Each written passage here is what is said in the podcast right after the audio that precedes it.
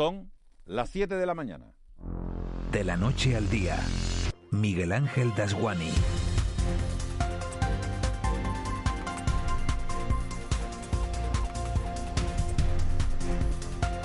¿Qué tal? Buenos días. Se había especulado mucho con la posibilidad de que el gobierno de Canarias decretara el nivel 3 para las islas de Gran Canaria y Tenerife por la evolución de la pandemia, pero la decisión final fue coger por la calle de en medio, mantener el semáforo en amarillo, nivel 2, pero con más restricciones de las habituales.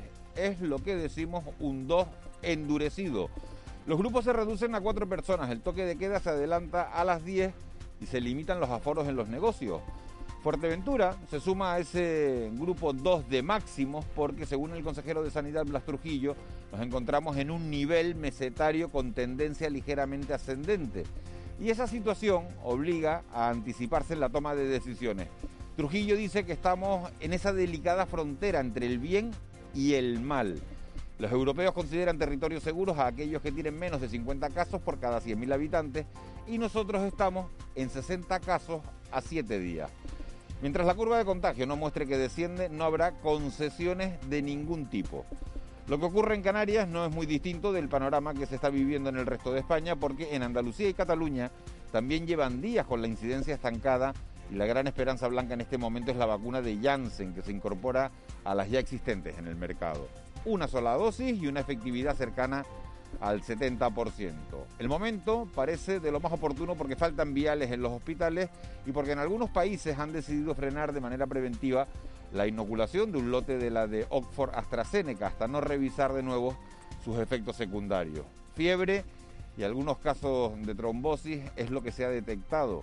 El STEC ha pedido que se suspendan las vacunaciones a los docentes hasta que no se aclaren esas dudas. Por lo demás, la semana termina con autónomos y pymes presentando la documentación necesaria para poder acceder a los 84 millones de euros que entrega el gobierno canario en ayudas directas a los sectores más castigados. 84 millones que se suman a los que aprobará hoy el Consejo de Ministros en el gobierno de España en una reunión de carácter extraordinario. Se trata del fondo de los 11.000 millones de euros que prometió Pedro Sánchez en el Congreso. De esos 11.000, 7.000 van a ser en ayudas directas y lo van a gestionar las autonomías. 3.000 son para un fondo de reestructuración de los créditos ICO que gestionará la banca y los 1.000 restantes para recapitalizaciones. Se ha filtrado que habrá una partida específica para Canarias y Baleares por los daños sufridos en el sector turístico, pero es mejor no hacerse ilusiones hasta que lo veamos publicado, que si fuera por lo que se dice, Blas Acosta sería hoy viceconsejero de Economía. De la noche al día, Miguel Ángel Dasguani. 7 y 3. Vamos a repasar las noticias que marcan la crónica de este viernes 12 de marzo. Caja 7 te ofrece los titulares del día. Eva García, buenos días de nuevo. Buenos días de nuevo, Miguel Como decíamos, Lanzarote baja al nivel 2 de alerta. Mientras Tenerife, Gran Canaria y Fuerteventura se mantienen en el nivel 2, pero con restricciones que consisten básicamente en un adelanto del toque de queda de las 11 a las 10 de la noche y en una reducción de los aforos autorizados en las reuniones privadas y negocios de hostelería a cuatro personas. Las tres islas no consiguen bajar los contagios y el gobierno ha decidido reforzar las restricciones en estos territorios a partir de la medianoche del domingo. Blas Trujillo es el consejero de Sanidad. Van a afectar a materias que tienen que ver con bajar el toque de queda al nivel mínimo, que son las 10 de la noche. Vamos a bajar los grupos al nivel que correspondería en este caso al nivel 3, que son grupos en espacios públicos o privados de cuatro personas, también en todas las actividades, sean hostelería, restauración, etcétera, etcétera. Y evidentemente luego vamos a afectar a los aforos en las distintas actividades, asemejándolas más al nivel 3. En las últimas horas, Canarias ha registrado 229 nuevos casos de COVID-19 y un nuevo fallecido. Por islas Tenerife suma hoy 127, Gran Canaria 71, Fuerteventura 16, 14 la isla de Lanzarote y el, Cier y el Hierro suma un nuevo caso. Vacunación contra la COVID-19. España ha superado ya el millón y medio de personas inmunizadas con la pauta completa de la vacuna contra el coronavirus, casi 60.000 en el caso de Canarias. La ministra de Sanidad reconoce el retraso en el proceso debido a la recepción de vacunas que aumentará en el segundo trimestre. Darias también, se ha referido a la vacuna de AstraZeneca. Espera las conclusiones de la Agencia Europea del Medicamento para resolver si se inocula a mayores de 55 años con esta vacuna. Hoy hemos retirado del orden del día el punto de vacunación para menores de 55 años de AstraZeneca. Y lo hemos hecho por prudencia. Estamos esperando a las conclusiones de la Agencia Europea del Medicamento en relación con ciertos incidentes que han acaecido en algunos países. Y hemos preferido dejarlo hoy, no tratar ese asunto y ser prudente, ir de la mano de la Agencia Europea del Medicamento. Sergio Lloret, nuevo presidente del Cabildo de Fuerteventura. El Cabildo de, Fuerteventura, que ya tiene nuevo presidente tras la renuncia de Blas Acosta el pasado 25 de febrero, Sergio Lloret de las asambleas municipales de Fuerteventura ha sido elegido con el apoyo de Coalición Canaria y del Partido Popular. Se ha marcado como principal objetivo reactivar la economía de la isla. Primero, de luego, hay que continuar facilitando todas las ayudas y una acción sí que es novedosa que está incorporada al presupuesto que aprobamos recientemente. Será la declaración de emergencia social para que desde luego lleguen los recursos necesarios a quienes no tienen nada o en peor situación. Están la inversión pública en todos los sectores que hablábamos, el Partido Popular califica el ingreso mínimo vital como un fiasco. La presidenta del Partido Popular en Canarias, Australia Navarro, considera que el ingreso mínimo vital no cubre ni al 10% de las familias sin ingresos en Canarias. Navarro ha calificado además de gran fiasco la puesta en marcha de esta medida en las islas. Cree que fue una absoluta temeridad por parte del PSOE y sus socios de gobierno reducir este año un 40% el presupuesto destinado a inclusión social, confiando en la puesta en marcha del ingreso mínimo vital por parte del Estado. No teníamos ninguna garantía de que fuese a llegar a todas las familias que lo necesitan. De hecho, nosotros lo advertimos en la tramitación de los presupuestos de Canarias y el tiempo, por desgracia, nos ha dado la razón. Hoy tenemos 34 millones de euros menos para responder a una emergencia social de la que el Estado se está desatendiendo escandalosamente. De hecho, ya ha denegado 36.000 solicitudes de ingreso mínimo vital. Y esto ante la pasibilidad del Gobierno y de los responsables de derechos sociales para combatir la exclusión social en el archipiélago. 4.300 peticiones de ayudas por parte de pymes y autónomos. De ellas, 2.951 corresponden a pymes y autónomos con asalariados y el resto, 1.368, solo trabajadores autónomos. El Gobierno de Canarias aprobó el pasado 1 de marzo subvenciones por valor de 84 millones de euros. El plazo de convocatoria de estas ayudas concluye el 8 de abril. ¿Quieres vivir la vida en plan fácil? Descubre un mundo de ventajas entrando en cajasiete.com barra en plan fácil y da el salto a Caja 7. Salta conmigo, digo salta, salta conmigo.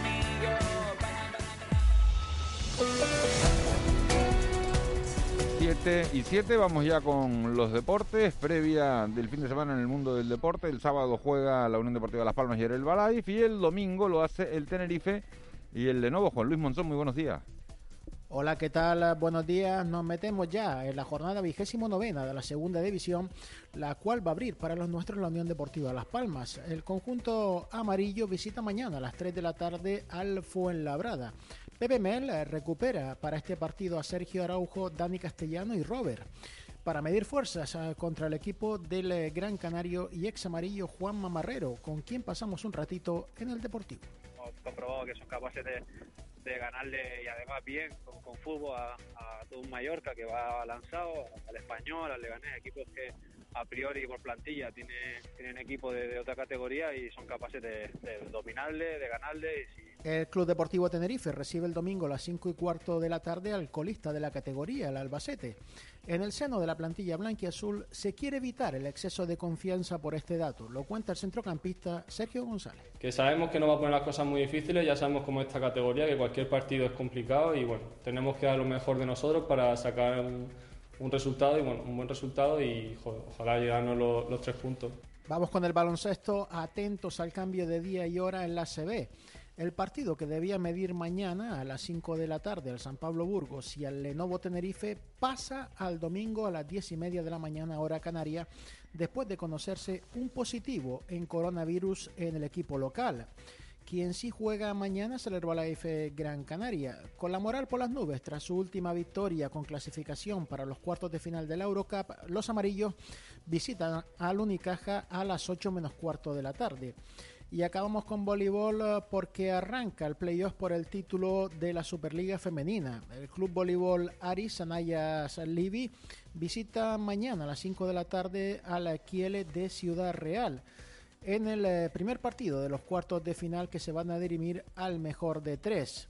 El Centro Comercial y de Ocio Siete Palmas aguarda ya en semifinales al ser cabeza de serie tras acabar segundo en la fase regular.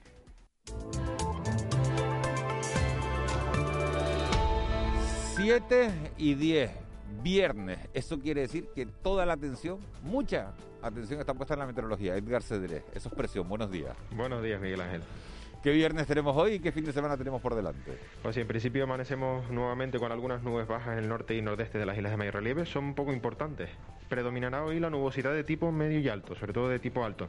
Nos dejará disfrutar del sol, es decir, pese a que predomine esa nubosidad, pasarán los rayos del sol. Además, se alternará con ligera calima en altura.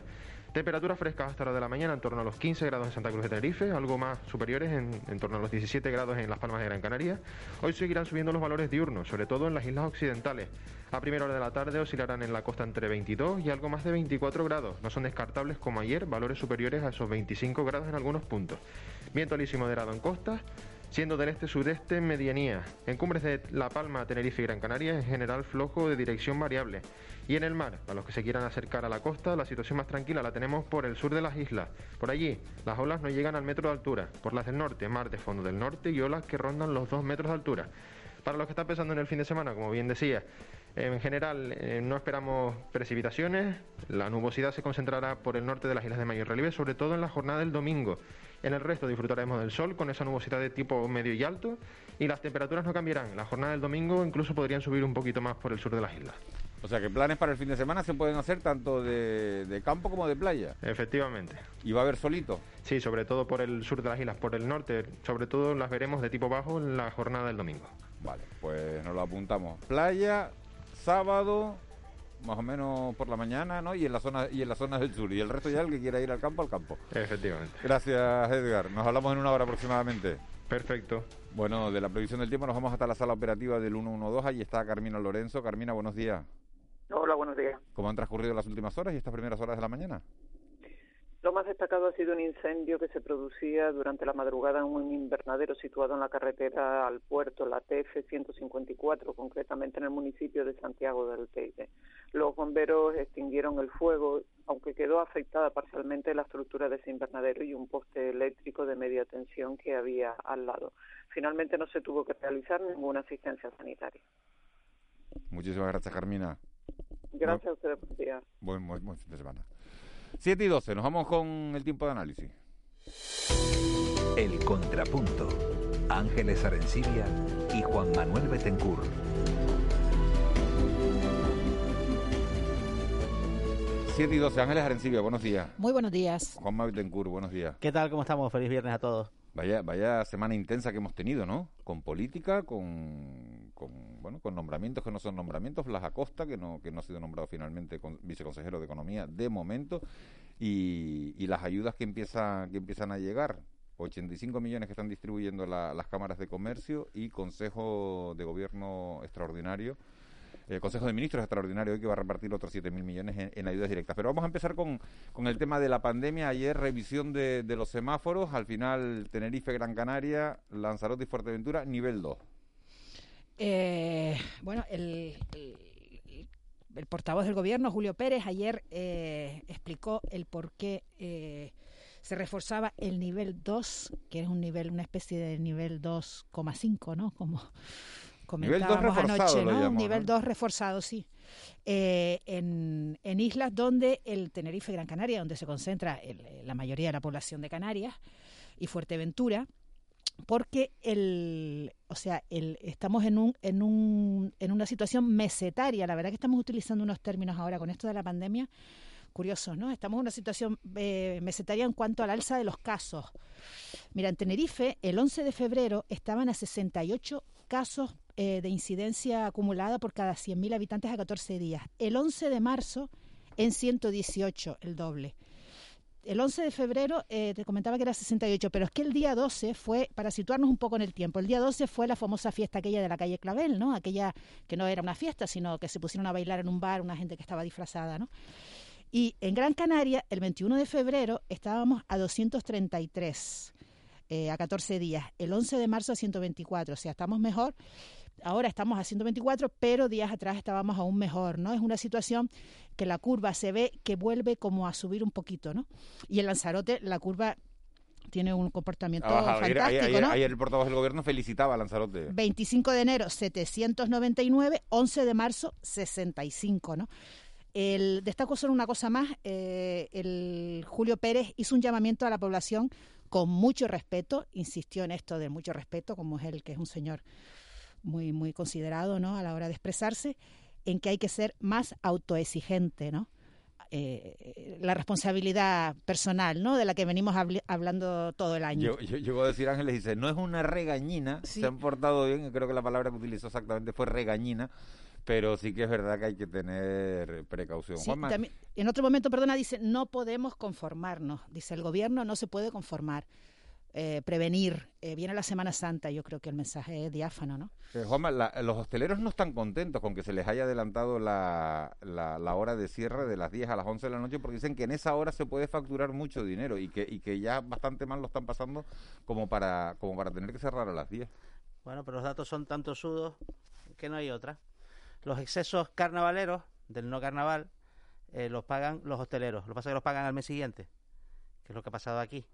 Eh, lo triste de esta historia, más allá de si le echamos la, la- la- culpa a la población, le echamos la culpa a las fiestas de 100 personas, a los bares con terrazas con, eh, organiza- con fiestas organizadas eh, y a otros excesos, es que esto se podía haber evitado. Se podía haber evitado. Es bastante fácil de predecir, ya tenemos experiencia suficiente como para entender que después, cuando, cuando después de una ola viene otra, si no se aprende del anterior. Y en este caso, pues no se ha aprendido. Y estamos siendo un poco pioneros, en particular en la isla de Tenerife, en una especie de cuarta ola, que no sabemos cuál será su alcance, pero que coincide en el tiempo con el paso de las fiestas de carnaval, después de una Navidad durísima, en la cual la población lo pasó mal, en la cual, en la cual los hosteleros lo pasaron muy mal, y que ahora se vean, yo los puedo entender, pero también puedo entender que tenemos que ayudar a la hostelería y ayudarnos a nosotros mismos siendo un poquito más responsables.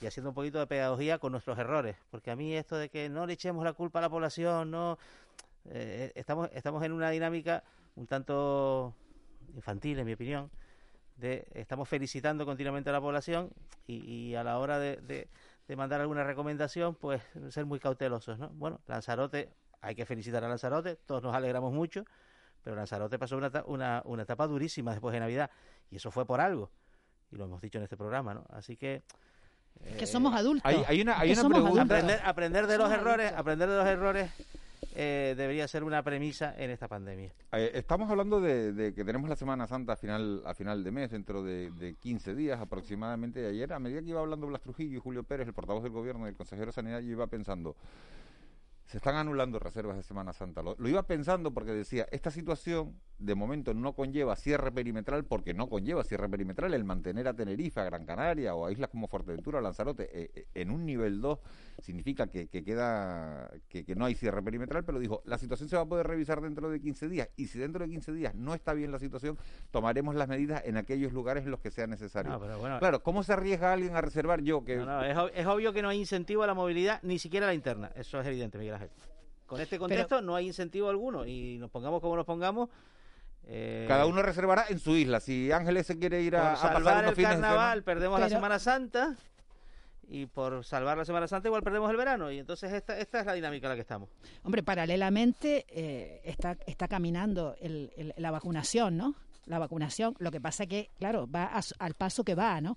Entonces eh, eh, hay que hacer lo que dice Julio Pérez, ¿no? Poco mérito tenemos. en- Hay en- que en la ser más autoexigente, Bueno, ¿no? No, ninguno. Vamos a preguntarle a alguien que sí sabe de, de vacunación, que sí sabe precisamente lo que dice Ángeles Arencibia, de, de cómo va la vacunación. Begoña Reyero es la presidenta de la Asociación Canaria de, de Enfermeros en Vacunología. Señora Reyero, muy buenos días. Buenos días. ¿Cómo va la vacunación en Canarias? Pues la vacunación no va mal, no va mal. Empezamos ya a ir con cifras más altas ya de, de vacunados. Parece que empezamos a tener más dosis de aquí a dos semanitas, pero de momento pues no vamos mal. Vamos terminando con los grupos más vulnerables y acelerando ahora con los docentes y con grupos más amplios.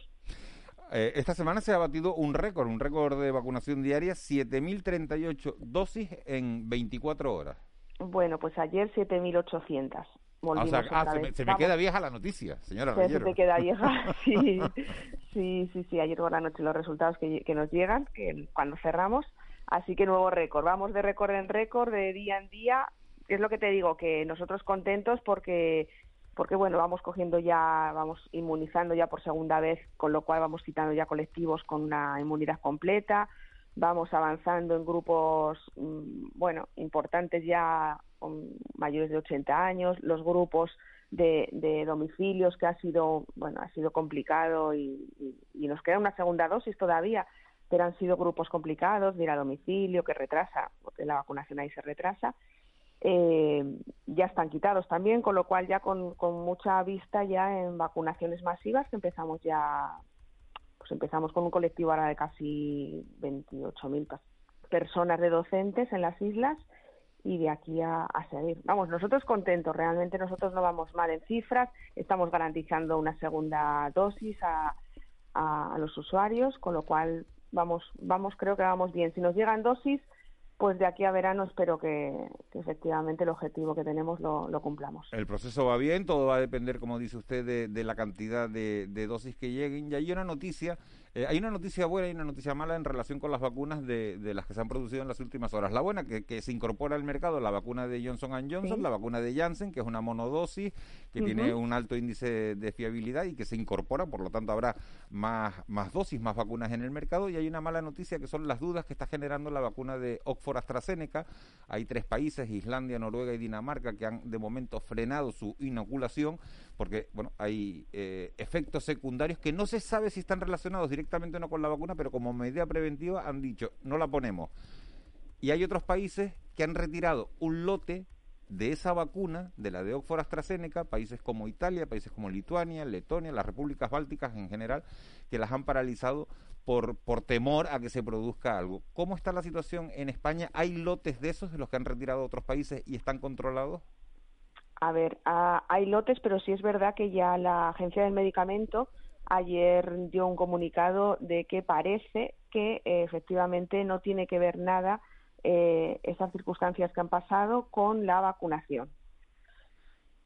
Eh, bueno, faltará investigación, pero realmente parece que no hay una causística. Pero- Es decir, no es causa-efecto. Eh, ayer salió la, de- la declaración de la EMA eh, anunciando y, y España se posicionó además, eh, bueno, que parece que no hay esa, esa causa-efecto. Es decir, que parece que es una falsa alarma y que parece que no es causa de la vacunación. Sin embargo, con, con estas noticias, señora Reyero, yo imagino que usted conoce allí- ayer un, Sí. un- un potente sindicato de- del mundo de, de la educación. Ahora se empieza a vacunar, estos días se empiezan a vacunar a, Sí. a docentes en Canarias. Y decía, oye, le pedimos al gobierno que paralice la vacunación de los docentes en tanto en cuanto no se aclare esta situación. Si ustedes llaman a alguien ahora mismo, a un, a un docente, para vacunarse y dice, yo de momento no me quiero vacunar, ¿se puede vacunar otro día o pasa el turno y ya no se vacuna? Nosotros tenemos, a ver, la planificación nuestra, nosotros tenemos y podemos vacunarnos, eh, puede mañana estar citado, decidir no vacunarse, se le dará una segunda cita, pero realmente eh, es que nuestro, nuestro mensaje tiene que ser, las, es que las vacunas son seguras, las vacunas no han demostrado eh, en realidad no ser seguras. La vacunación indudablemente no es obligatoria, pero sí es verdad que hoy en día eh, necesitamos que la gente se vacune y que tenga esa conciencia de vacunación y no y tenemos que, que ayudar para que ese mensaje llegue y que la gente no desconfíe entre una vacuna buena o mala. Janssen ha cogido una mala, tristemente ha cogido una mala, ha cogido una mala, perdón, Janssen no, eh, AstraZeneca ha cogido una mala fama desde un principio simplemente porque parece que tiene una efectividad eh, un poco menor y parece, digo, porque ya empiezan a haber estudios en los que parece que esa eficacia va aumentando eh, progresivamente y nos podemos sorprender. Cuando realmente es una vacuna eficaz, segura, eh, completamente eh, fabricada, para que así la gente me entienda, de la manera que todas las vacunas se han fabricado, con una eficacia mayor que otras vacunas que están en el calendario vacunal. Es decir, para nosotros, los que llevamos tiempo trabajando en, en vacunas y conocemos, para nosotros nos da todas las garantías. Puede ser una, guerra farmacéutica entre las industrias farmacéuticas, señora Reyero. Se, lo digo porque, porque la vacuna de, de- precisamente de Oxford AstraZeneca, AstraZeneca no se lleva dinero de esa vacuna, la ha puesto sin beneficio en el mercado. Por eso, por eso esa vacuna es más barata. Puede ser una Yo- guerra. no lo creo, no lo creo porque no está viendo publicidad, no, va, no está viendo nada. Yo simplemente creo que la gente, hay una parte, y es verdad que todos somos responsables cuando hablamos de eficacia y cuando a veces eh, ante, ante yo no tener conocimientos, ¿no? No, ¿no? quiero decir ignorancia porque tampoco es cuestión de ignorancia, pero cuando uno no sabe bien de vacunas y ve que una tiene un 93% y otra tiene un 65%, la gente dice yo quiero esta que es más buena. Cuando realmente no hay vacunas buenas o malas, son todas buenas, todas nos van a proteger y nos van a inmunizar y todas nos van a crear una respuesta que nos va a ayudar a salir de esto. Entonces, yo desde aquí no puedo decir que por favor la gente se vaya a vacunar porque es que si no, no salimos de esta. Tenemos, eh, tenemos vacunas efectivas y seguras en el mercado que van a colaborar y contribuir en el control de esta pandemia que estamos cansados todos, estamos todos cansados y agobiados todos de salir. Si además ponemos impedimentos, si además vemos la vacunación como algo negativo y además encima no estamos cumpliendo las medidas de prevención, pues luego vamos a tener que ser también responsables de decir, oye, ¿qué está pasando que no salimos de esta? Yo es que mm, no veo otra, es decir, tenemos que colaborar paralelamente todos y, ayudarnos a, conseguir ese 70% de inmunidad con las vacunas que tenemos y confiando, porque de verdad eh, estos efectos secundarios que están pasando son efectos secundarios que pasan en las vacunas del calendario vacunal en nuestros niños pequeños. y con eh. un paracetamol se va. En, 24 horas eh, hay millones de vacunas de AstraZeneca puestas en Inglaterra. vean, que vean los estudios. Los estudios están yendo fenomenal con AstraZeneca en otros países, con efectos secundarios de 24, como mucho 48 horas, que ceden con un paracetamol. Entonces, eh, mm, yo, yo confío y quiero transmitir un mensaje de verdad de confianza en las vacunas porque es una medida que nos va a ayudar, por Dios, a salir de esto y a controlar esto. Buenos días, eh, señora Reyero.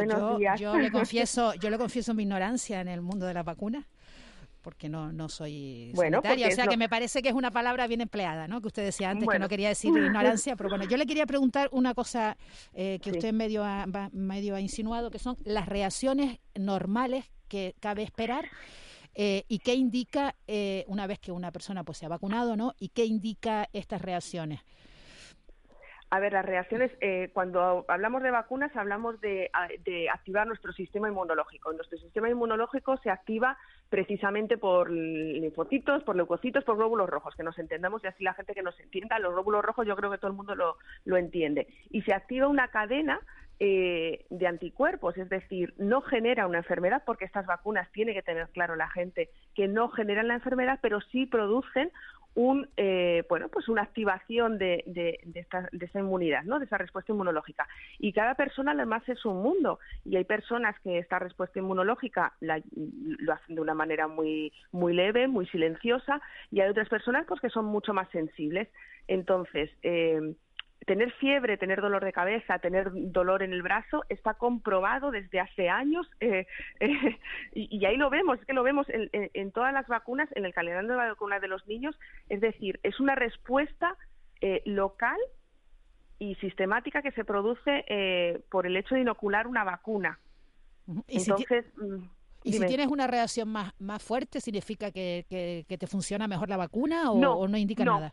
No, no, no, no. El hecho de tener yo, por ejemplo, 40 de fiebre y tú no tener nada no significa que yo esté haciendo una respuesta inmunológica. Es por la, por la parte de sensibilidad que puede tener cada persona. Hay persona que, que de repente, pues por un catarro subimos a 40 de fiebre sin apenas notarlo y otras personas que de repente, pues eh, mantienen una fiebre es que eso es muy muy específico y realmente lo que tenemos que trasladar es que estos efectos son son completamente eh, descritos en las fichas técnicas nos los esperábamos pues bueno, estamos viendo, es verdad, una febrícula un poco, un poco más grande en AstraZeneca que en otras vacunas, tal vez porque a lo mejor es una vacuna, como te digo, eh, eh, hecha o fabricada como el resto de las vacunas, con lo cual eh, eh una vacuna clásica. Una vacuna clásica, ¿no? Es, una vacuna clásica, efectivamente. Las otras son de, esto que hemos hablado, ¿no? De esto que habéis oído hablar de ARN mensajero, que es distinta, es una tecnología nueva que no conocemos, pero AstraZeneca es una vacuna, una vacuna clásica y las vacunas clásicas sí están descritas estas esta, estas reacciones adversas, que es que además son, son muy locales y son muy leves, de verdad que, que, que no hay descrito, no se ha descrito a día de hoy miles de vacunas se han puesto y no se han descrito, por ejemplo, reacciones adversas de SOA anafilácticos, mm, reacciones graves, no, no están descritas. Lo que estamos viendo es que, bueno, que la, la gente tiene un poquito de fiebre y el adulto, tengo que decirlo también, somos un poco más quejicas que los niños y nos ponen una vacuna y tener un poco de fiebre nos incomoda un poco más. Señora Reyero, hay, hay, hay otros colectivos que, lejos de quejarse, lo que están pidiendo es un poco agilidad en, la administración de la vacuna, eh, que empezó por la población mayor, la población residente, la población dependiente, ahora por colectivos concretos como los profesores. Eh, las personas, de, vamos a decir, de mediana edad con enfermedades crónicas, de carácter renal, de carácter eh, cardiorrespiratorio, etcétera. Eh, ¿Hay algún calendario para para este colectivo de, personas, digamos, con, con, una salud un tanto resentida por alguna enfermedad crónica? Ayer por la noche precisamente se presentó un poco eh, que estas personas empiezan a formar parte de la estrategia. Tendremos que esperar un poquito noticias del Ministerio a que nos desarrolle bien cuáles son las patologías específicas de estos pacientes y me imagino que, bueno, me imagino no, eh, eh, forman parte de un, grupo, de un grupo vulnerable. Era algo que nos esperábamos la gente que estamos bueno leyendo y estamos actualizándonos. Sabíamos que después de la edad eh, factores como patologías importantes inmunodeprimidos gente que está pasando una quimio gente que está mm, eh, tenían que ir tendrían que ir antes que, la población más sana. Entonces esperamos pues que en cuanto seguramente terminemos con grupo de 70 65 años eh, ellos tengan que vacunarse. Espero poder vacunarles muy muy pronto y te digo, ojalá nos llegue la vacuna de Janssen en dos semanas y podamos paralelamente seguir haciendo estas segundas dosis y, y como digo yo, apretar el acelerador para, para poder dar solución, como digo yo, a, toda esta población vulnerable también. Eh, usted nos acaba de, informar de que ayer se batió otro récord, ¿no? Al, inocular 7.800 dosis. Ayer el consejero Blas Trujillo hablaba de que el sistema, que el dispositivo está preparado para inocular en un día de entre 25 y 30.000 eh, dosis diarias. Eh, ¿Nos puede explicar un poquito cómo, en qué consiste este, este dispositivo? ¿Cuánta gente estará trabajando? ¿En, en qué sitios?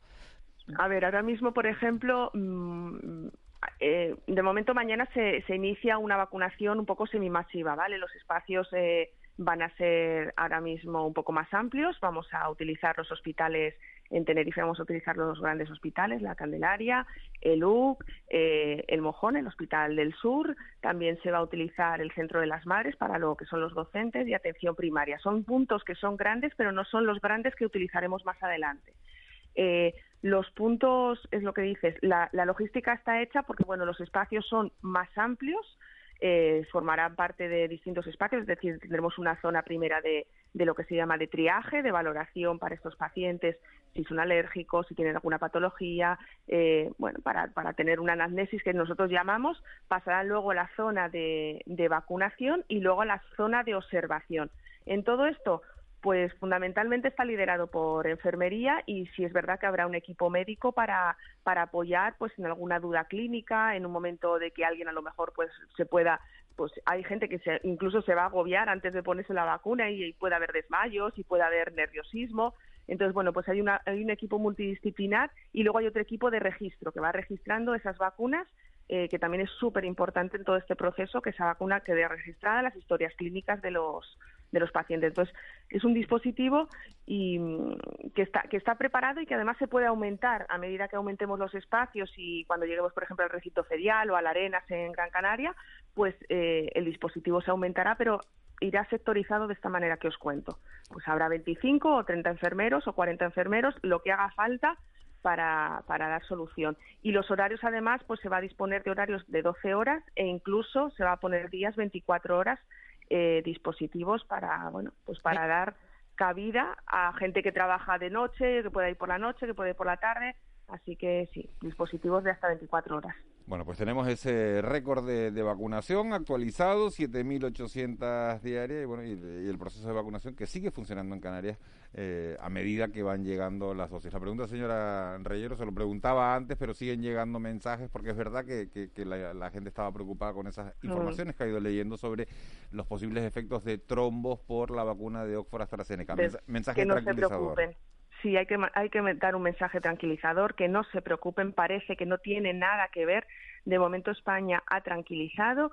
Canarias lo que tenemos también es un mensaje por, farma, eh, por farmacovigilancia de tranquilidad y es un mensaje lo, lo, tenemos los equipos de vacunación, con lo cual si hubiese algo nos hubiésemos enterado. Por favor, tranquilidad, eh, las vacunas son seguras y las vacunas no hay malas ni buenas. Todas las que tenemos hoy en día nos garantizan una inmunidad para salir de esta pandemia. Pues este la, la, la, vacuna de Janssen llega el 15 de abril, queda un mes todavía. Bueno, bueno, pero nos llegan o no, no, yo todavía no tengo no, no, tengo la fecha, tú sabes más que yo, yo espero el 15. Vamos a ver, a lo mejor se nos adelanta. Yo no lo sé, la fecha exacta no nos la han dicho, yo tengo ya la ficha técnica, eh, tengo cómo se va a distribuir y, y, bueno, y si llega el día 15, mientras tanto a principios de abril parece que nos llegan más vacunas de, de Pfizer y de AstraZeneca, entonces seguiremos trabajando con lo que nos llegue y poniendo, inoculando, como digo yo, vacunas eh, en la medida que podamos de lo más rápido, garantizando también las segundas dosis, porque eso es importante. La gente dice, no estáis poniendo todas las que llegan. Señores, hay que garantizar una segunda dosis porque si no, no tiene sentido tampoco vacunar y no garantizar esa segunda dosis. Hay que hacer una reserva también, que es importante, eh, porque vacunar un, eh, una sola dosis eh, en pacientes vulnerables no nos da una respuesta inmune, que es lo que queremos es que realmente vacunar es hacerlo en tiempo y forma, con sus intervalos y con sus dos dosis. Eso es importante también. Begoña Reyero, presidenta de la Asociación Canaria de Enfermeros en Vacunología. Muchísimas gracias por habernos ilustrado, por habernos contado cómo está la situación y, bueno, y darnos esas perspectivas de lo que va a suceder en las próximas semanas gracias porque me habéis dejado mucho espacio para hablar y para y para espero es importante concienciar sí y que la, y que la gente maneje la, y que maneje la información la gente. Muchísimas gracias por la información. gracias a vosotros. Buen día. Buen día pues estábamos hablando con Begoña Reyero sobre ese proceso de vacunación y vamos a hablar de la parte económica. Hoy hay dos aspectos importantes. Recuerden que en el desayuno vamos a tener al presidente de la Cámara de Comercio de, Gran Canaria para hablar de esas ayudas que está dando el gobierno de Canarias, 84 millones de euros en ayudas directas. Hoy Consejo de Ministros extraordinario en el que se va a aprobar esa ayuda que, decía Pedro Sánchez de, de 11 mil millones de euros. De esos 11 mil millones, 7 mil son, eh, son 7 mil millones de euros en, en ayudas directas. Pero tenemos comunicación con Fernando Santiago Ollero, que es presidente del Consejo General de, Colegios de, Gestores, de las gestorías, presidente del Ilustre Colegio Oficial de Gestores Administrativos de Madrid. Señor Santiago, muy buenos días. Muy buenos días, ¿cómo están ustedes? Bien, ¿y usted por ahí en Madrid? Aquí estamos bien, eh, ya... ¿Con, elecciones, con, elecciones o sin elecciones? Bueno, no lo sabemos, porque ya saben que las cosas de la política son difíciles de entender. ¿Y las de las gestorías cómo son? Tiene usted 6.000 colegiados y los datos que, tienen en un informe eh, no son nada eh, esperanzadores. Dicen ustedes que hay unas 130.000 pymes en este país que están a las puertas de presentar un concurso de acreedores. ¿Eso es así? Eso es así, así lo afirmamos, así radical. Nos ha sorprendido, pero fíjese usted que le voy a un dato que me ha sorprendido aún más. El otro día eh, casi discuto con un periódico nacional porque me decían que ellos habían hablado con COE y que COE le decía que estábamos equivocados y que no eran 130.000, que eran 300.000 a mí eso me parece una pasada y una barbaridad, porque ya 130.000 me sorprende. Pero sí, sí, la verdad es que según nuestros 6.000 colegiados y según el barómetro que hemos hecho, que ya sabe usted que tiene una fiabilidad del 95%, de acuerdo a la estadística con la que lo hacemos, nos da que 130.000 empresas están en estos momentos al borde del concurso de acreedores. Eh, señor eh, Santiago, ¿sabe cuántas de esas empresas están en Canarias? No, no es que no lo sepa, perdóname. Eh, sí, sí lo sabemos, pero permítame que no demos una cifra, porque a medida que localizas o que centralizas en una determinada o focalizas en unas determinadas zonas, los barómetros pierden fiabilidad. Y nosotros nos gusta dar cifras que son acertadas y no nos gusta cifras aproximadas que luego alguien nos pudiera decir, mire, se equivocaron. Hasta ahora he llevado 12 meses haciendo, digamos que predicciones económicas en base a lo que los gestores administrativos nos dicen y no hemos fallado. Pero bueno, hagan ustedes una, una un cálculo estadístico sobre lo que nosotros decimos a nivel nacional y les va a salir, pero permítame que oficialmente no demos ninguna cifra. En Canarias suele ser el 4% de todo, o sea que la, la, cuenta no es demasiado complicada, suponiendo que, que se mantenga esa, esa, esa proporción. ¿Las ayudas que aprueba hoy el Consejo de Ministros van a ser suficientes para eh, esa inyección económica que van a recibir las empresas para salvar a, muchas de estas pymes? Hombre, es importante que por fin ya nos hayan hecho caso y pasen a las ayudas directas.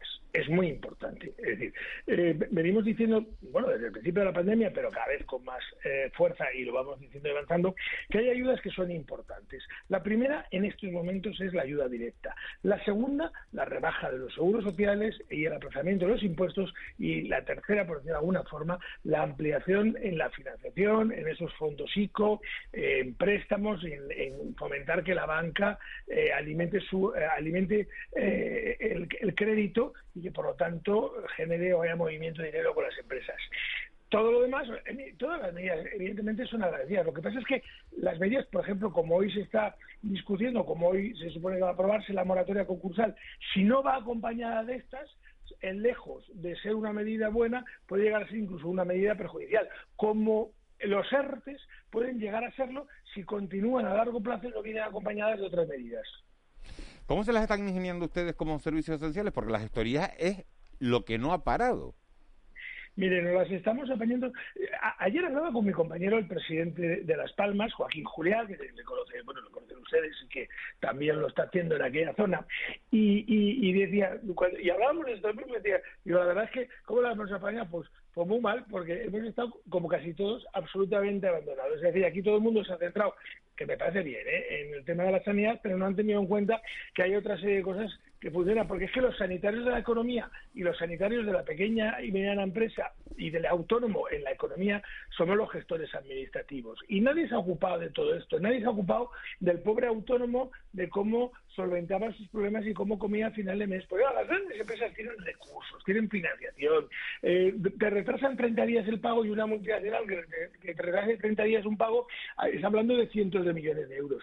Pero un autónomo miliurista, como es una gran mayoría de los autónomos, hay cerca de un millón, de, de un millón de, o dos millones de autónomos que no ganan más de, de 20.000, 15.000, 20.000 euros al año netos, eh, estos señores, en el momento que les has cortado el flujo de negocio, el flujo de trabajo, no les da ni para pagar el alquiler ni para comer y se les ha prohibido por parte del gobierno, de los gobiernos, y en algunos sitios se les sigue prohibiendo trabajar. Y lo digo así, prohibir, porque cuando tú cortas la oferta y cortas la demanda, prohíbes el trabajo.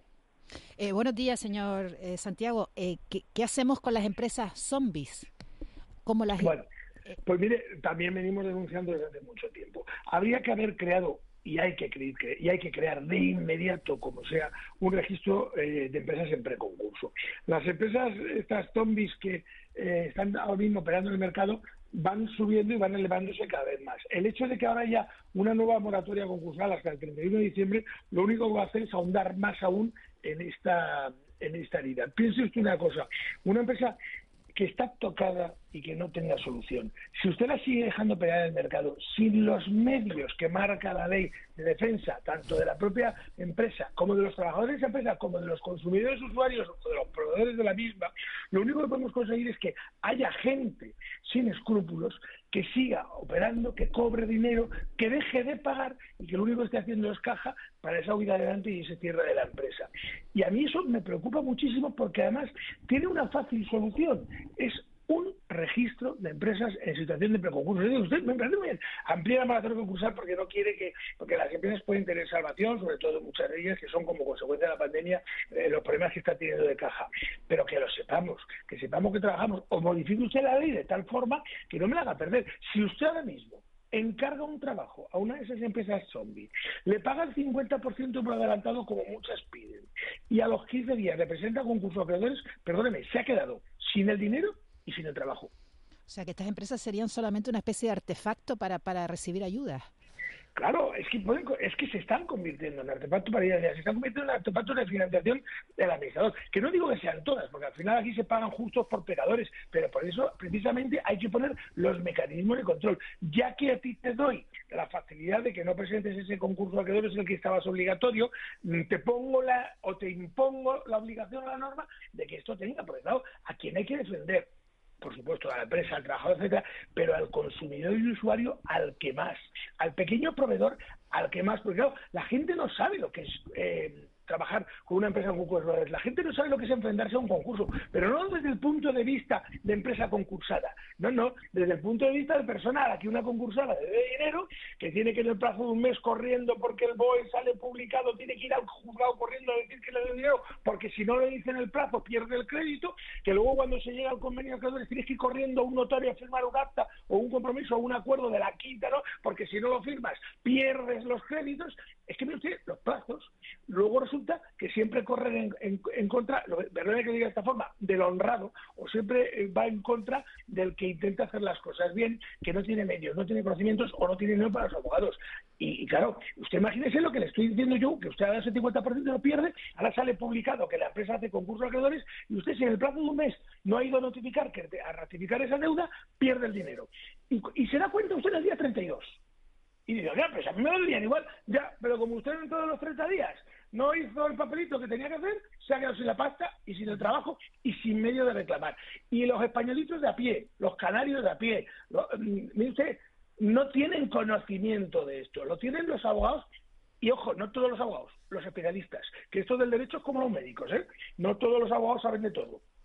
Eh, señor Santiago, buenos días. Eh, se está dando una circunstancia en los planes de petición de ayudas que habilitan las comunidades autónomas, aquí en Canarias pues también bastantes ayuntamientos, cabildos, etcétera, ¿no?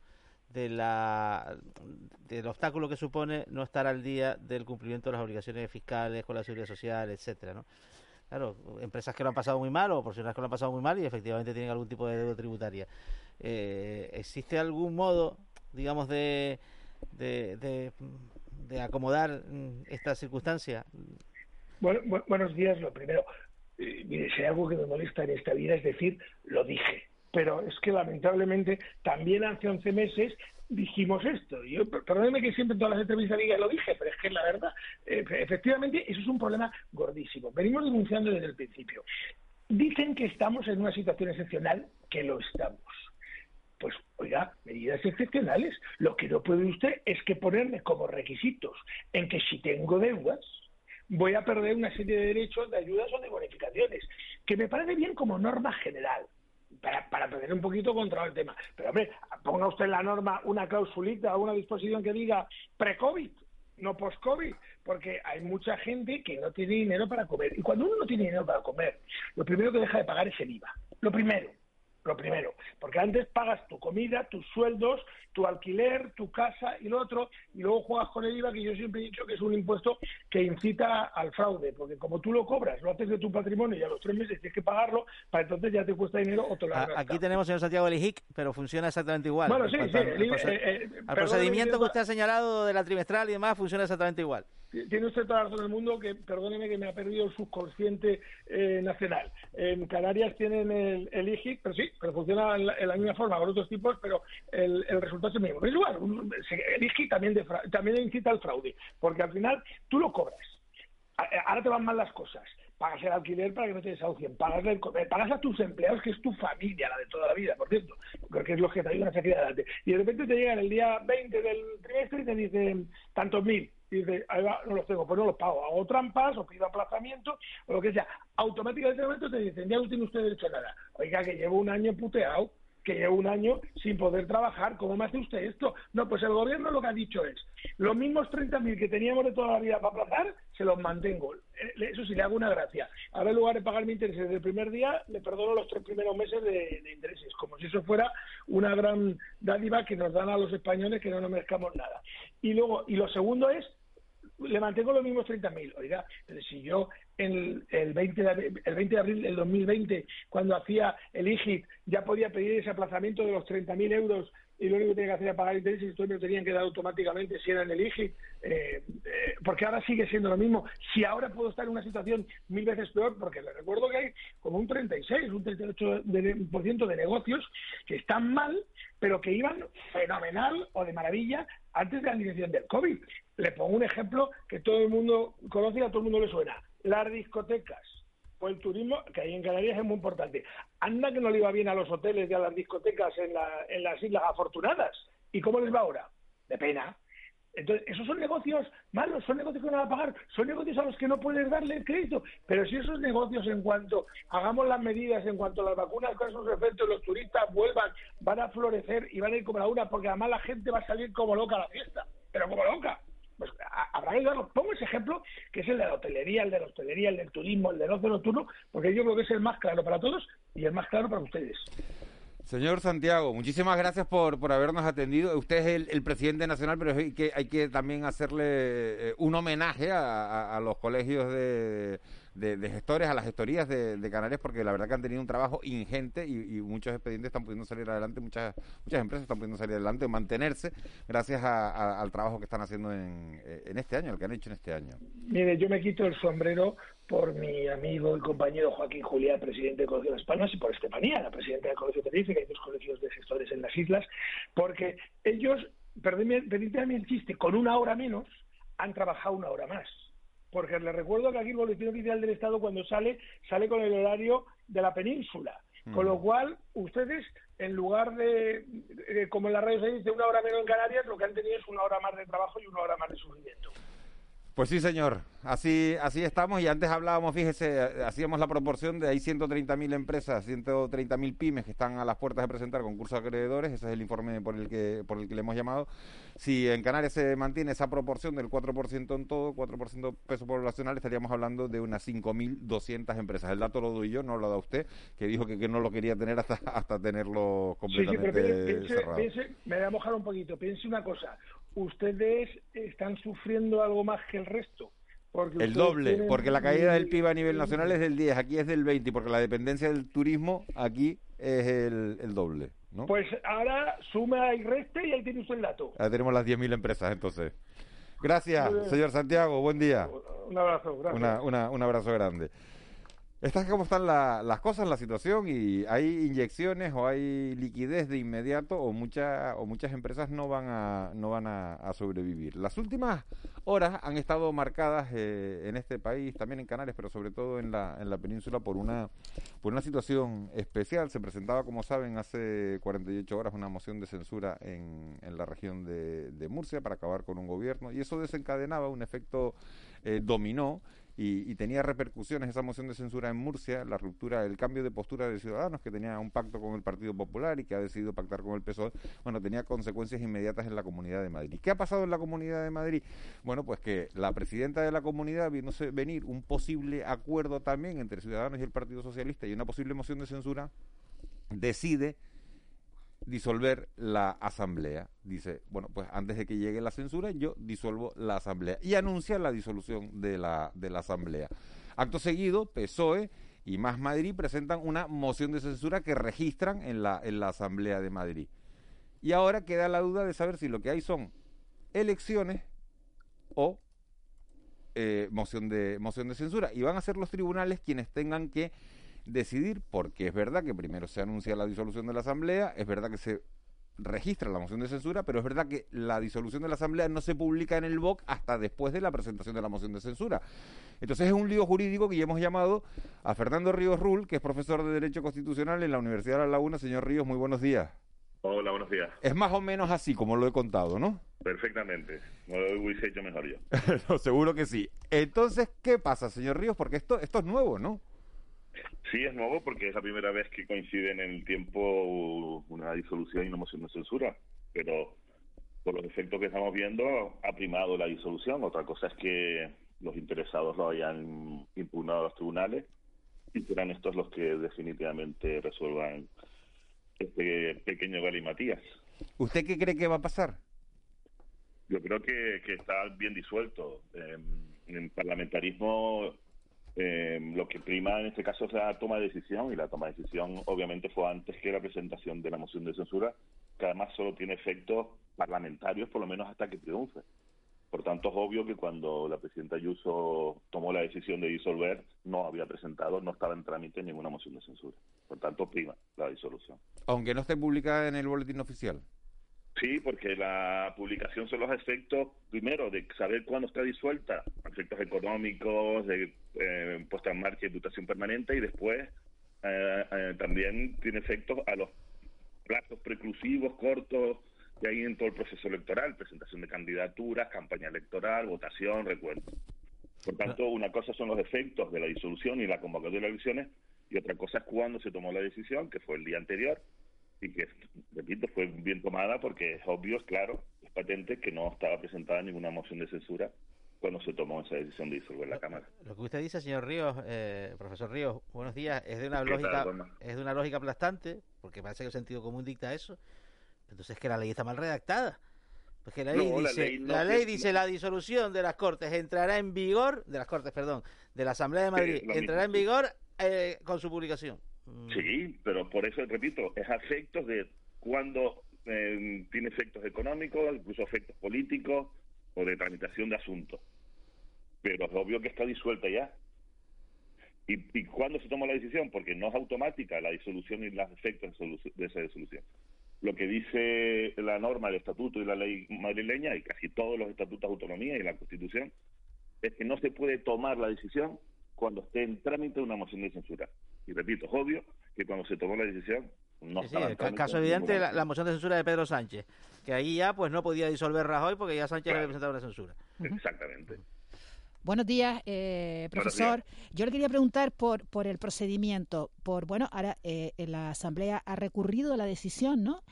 Y, y, ante el Tribunal Superior, ¿no? ¿Es correcto? Sí. Y entonces a partir de aquí, eh, ¿qué más va a suceder? O sea, el Tribunal tomará una decisión, ¿acaba ahí el, el asunto o puede continuar más arriba?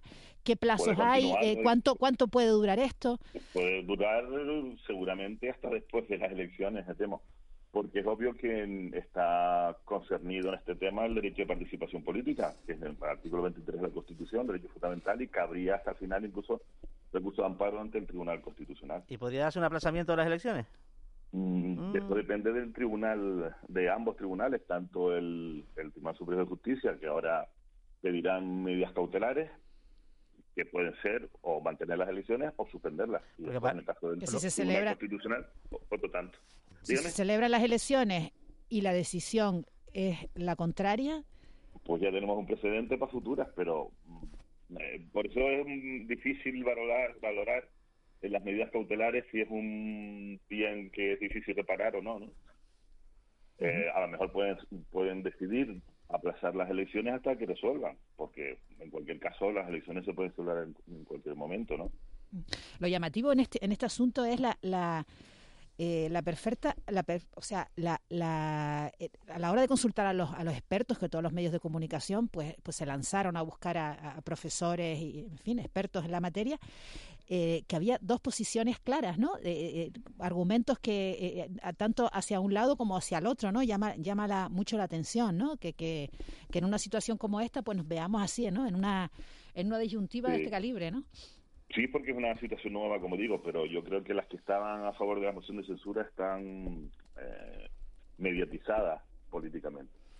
Eh, yo he visto a muchos profesores, eh, magistrados, juristas de izquierda, diciendo que, que la moción de que la disolución está bien hecha. Señor Ríos, Por tanto, yo creo que, que esa solución no solo más lógica, sino la más ajustada a derecho. ¿no? Señor Ríos, eh, usted como constitucionalista, ¿qué lectura hace de que en, el, en los últimos tiempos en España hay iniciativas judiciales para frenar o modificar eh, o acelerar la fecha de unas elecciones, ¿no? Esto también es nuevo. No, como decían en el siglo XIX. En, Cataluña, en Cataluña también lo vimos, ¿no? Se intentó posponer la convocatoria electoral, al final no prosperó. Yo creo que es obvio que se están jugando mucho todos, ¿no? Y por tanto intentan pues, recogerse a lo que sea para, para, para eh, favorecerse. Pero por eso es importante separar la política del derecho. ¿no? Yo creo que le hacemos un flaco favor al funcionamiento democrático de las instituciones si utilizamos el filibusterismo para sacar provecho. Yo creo que aquí la facultad de solución está bien hecha y por tanto eh, sería, como digo, un bien muy grande al sistema si se retiran las demandas y se deja que, las instituciones funcionen las, demandas, las demandas, el planteamiento de la mesa es llevarlas al Tribunal Superior de Justicia de Madrid porque considera que en el Tribunal Constitucional, que no se ha renovado, porque el Partido Popular no ha querido, pues lo tendría más complicado. Y así estamos. No, pero directamente no podrían ir al Tribunal Constitucional. El Tribunal Constitucional, el recurso de amparo es un recurso subsidiario y en cualquier caso primero tienen que ir a la jurisdicción ordinaria. La comunidad, autónoma sí, la comunidad autónoma sí podría.